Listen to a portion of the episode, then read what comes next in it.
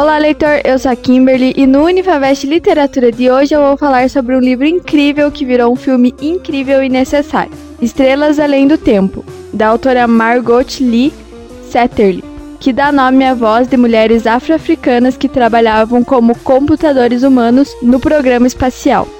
Graças aos cálculos feitos por Catherine, Dorothy e Mary, John Glenn se tornou o primeiro astronauta americano a fazer uma volta completa na órbita da Terra. Durante a Segunda Guerra Mundial, a indústria aeronáutica americana contratou matemáticas negras para suprir sua falta de mão de obra. Antes destinadas a darem aulas em escolas públicas, elas foram chamadas para trabalhar para a aeronáutica americana. O livro mostra que essas mulheres ficaram conhecidas por estimar com lápis, réguas e calculadoras os números que lançariam foguetes e astronautas para o espaço. Margot, que também é afro-americana, cresceu numa família de cientistas engenheiros e físicos, e muitos deles também trabalhavam na NASA. Nascida em 1969, o mesmo ano em que a humanidade chegou à Lua, Margot começou a se interessar pelas histórias das mulheres e, em especial, das mulheres negras que trabalhavam no Langley, Fruto de seis anos de pesquisas árduas, o livro chegou às prateleiras das lojas poucos meses antes do filme estrear, já que seus direitos de filmagem haviam sido adquiridos logo após Margot assinar o contrato com sua editora. Estrelado por Taraji Henson, Octavia Spencer e Janet Monáe, que interpretam Catherine, Dorothy e Mary. Estrelas Além do Tempo toma certas licenças poéticas em algumas cenas, mas no geral é um retrato preciso dos desafios enfrentados pelas mulheres negras que trabalhavam na NASA há 60 anos. As escolas e faculdades na Virgínia eram majoritariamente segregadas e os banheiros públicos e bebedouros eram separados, assim como os assentos nos ônibus. Pessoas negras deveriam sentar na parte de trás.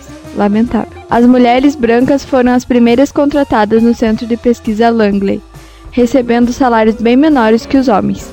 E pouco depois, o órgão criou uma divisão de calculadoras para mulheres negras.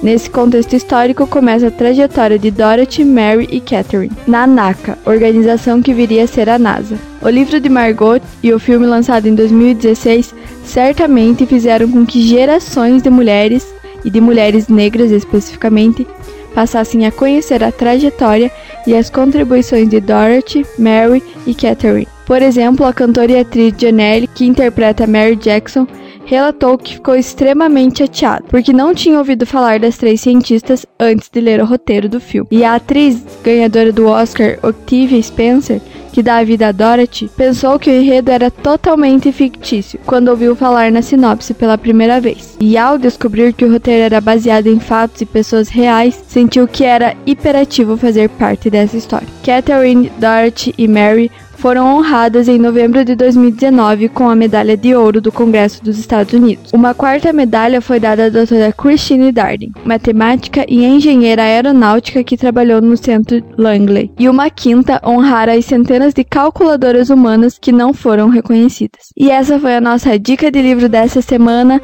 um livro incrível que conta uma história incrível e real. Esse foi o nosso podcast e dessa vez não tem como ficar de fora dessa história, porque além do livro tem o filme filme e ainda está disponível na Netflix. Espero que você goste dessa história, assim como eu gostei, e fiquei muito feliz que essas mulheres finalmente foram exaltadas. Espero você no nosso outro podcast. Não esqueça que nós estamos em todas as nossas redes sociais: Facebook, Instagram, Twitter, YouTube e ouça os nossos outros podcasts aqui no Spotify. Até mais! Unifavest, o tempo não para.